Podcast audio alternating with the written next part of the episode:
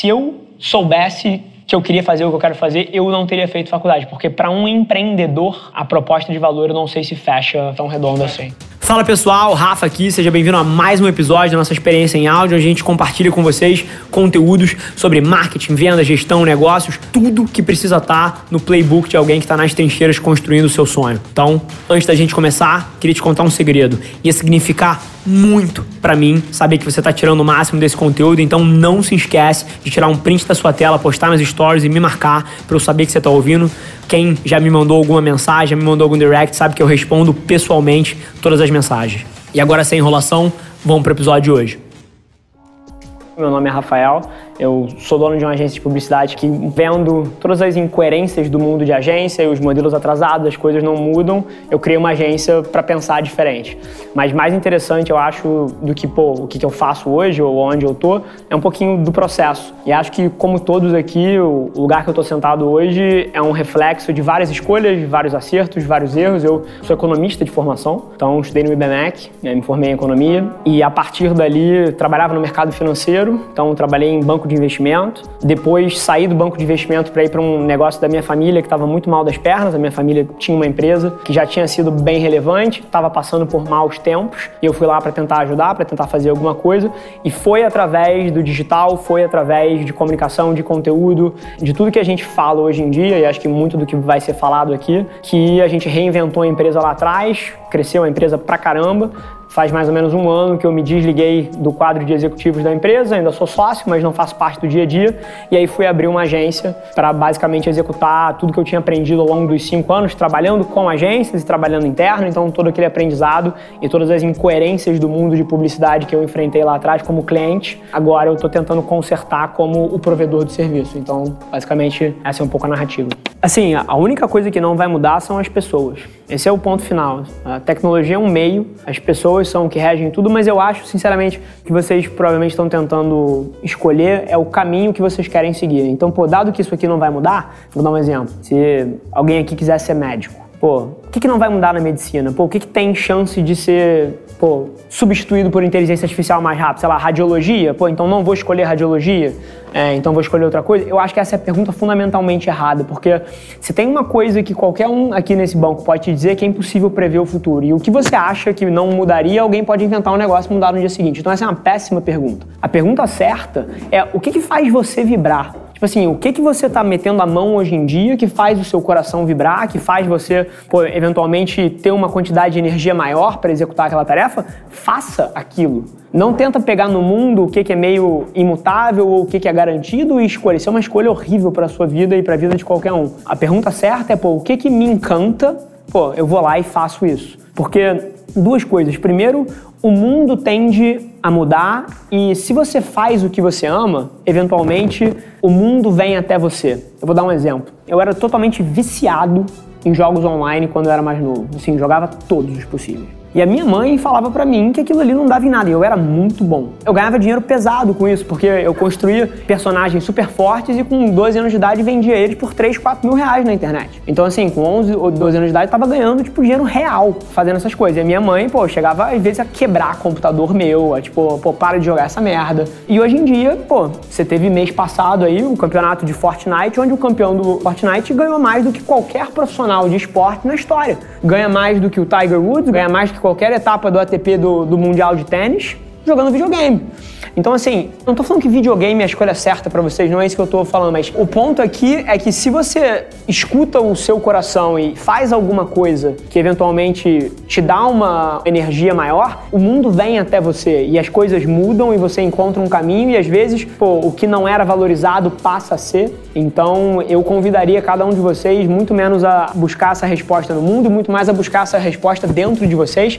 Se, pô, se você começa a programar e daqui a pouco você perde a noção do tempo e programa cinco horas seguidas sem perceber, pô, faça isso. Agora, se você está desenhando, pintando e perde a noção do tempo, pô, faça isso. Se você, pô, é o tipo de pessoa que está numa conversa com outros amigos e perde a noção do tempo porque você adora a gente, você é uma pessoa que todo mundo quer estar tá perto, pô, faça alguma coisa relacionada a isso. Essa é uma escolha muito mais vencedora do que tentar prever para onde o mundo vai. Os meus maiores erros eu considero as coisas que eu não fiz. Eu não me arrependo de nada que eu tenha feito. E isso é curioso porque não é uma coisa assim, ah, eu não me arrependo. É pela forma que eu faço. Toda vez que eu vou dar um passo teoricamente arriscado, eu dou um passo pequeno e eu testo as águas. Então eu nunca errei muito grande. Por causa dessa cabeça que eu tenho, pô, se eu quero, vamos supor, eu acho que o mercado de São Paulo é fantástico para agência. Pô, eu coloco uma pessoa em São Paulo. Hoje em dia a gente está com 20, 30, mas começou com um. Então, se eu erro pequeno, eu me dou a oportunidade de voltar para trás.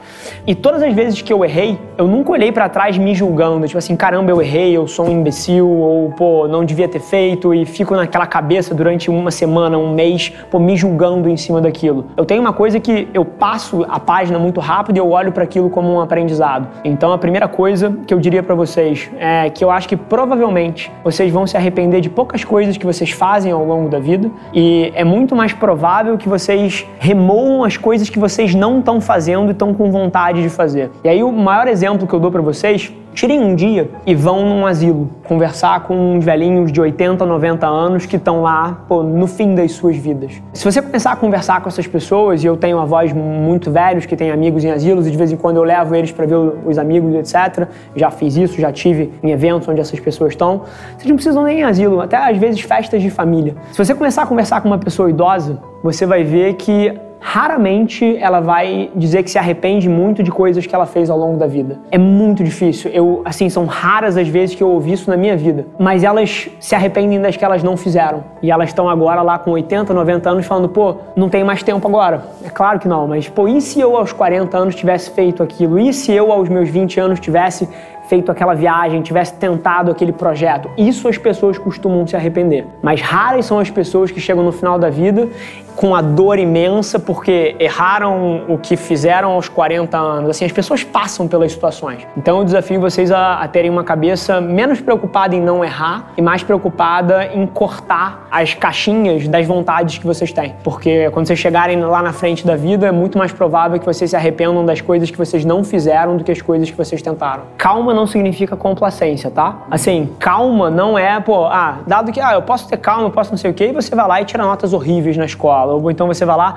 pô, calma e não, não vou estudar para vestibular. Vou entrei na faculdade, não, calma, não vou me dedicar aqui. Entrou no trabalho, não, pô, não vou ser o melhor da minha área, eu não vou dar o meu melhor porque eu tenho tempo. Não é isso, tá? Isso é complacência. E complacência, assim, vai destruir a sua vida de várias formas. Assim, eu acho que tudo que eu achei que eu ia fazer nos próximos seis meses nunca aconteceu. Mas se eu olhar o net dos meus últimos cinco anos, eu nunca achei que eu ia estar onde eu tô hoje super interessante enquanto tem empresas e companhias debatendo o valor de conteúdo estrategicamente pensado para o seu negócio e campanhas pensadas dentro do digital. A gente vê empresas extremamente progressivas, anos luz na frente, já pensando em microsegmentação, pensando na sua estratégia de comunicação não mais como peças para atingir a massa com uma comunicação só, mas sim uma comunicação super segmentada e pensando centenas de peças por semana, centenas de peças por mês, que é o caminho que eu sei que todo mundo vai seguir daqui a 3, 5 anos.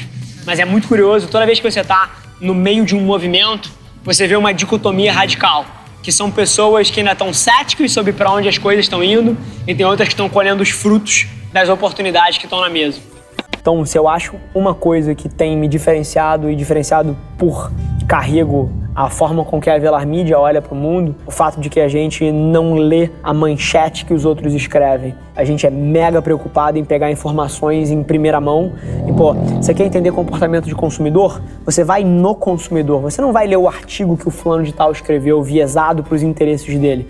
Você quer, eventualmente, entender como é que as companhias pensam e o que elas estão reagindo, você não vai ler o artigo, você vai sentar com esses executivos e a partir daí você cria a sua síntese, que essa sim te coloca na fronteira da inovação. Por definição, é impossível você inovar lendo o que os outros estão fazendo. Então, se tem uma coisa que eu aprendi ao longo desses últimos anos à frente da companhia, é, em tirar as minhas próprias conclusões, pegando informação da primeira fonte. Então, você quer entender comportamento de consumidor, jovem, millennial, geração Z, você vai na geração Z, você vai olhar o que eles estão fazendo em primeira mão, não vai ler artigo dos outros. Você quer entender como é que as companhias estão reagindo a isso, você vai sentar com esses executivos e entender a forma como que eles estão vendo esse desafio. E assim, isso não é para tirar o valor do consumo de informação, mas é só para dizer que, por definição, se você quer inovar, você não pode estar tá aprendendo a partir do que os outros estão escrevendo. Você tem que estar tirando suas próprias conclusões e trilhando o seu próprio caminho. Eu acho que é muito disso que a gente tem feito lá na agência.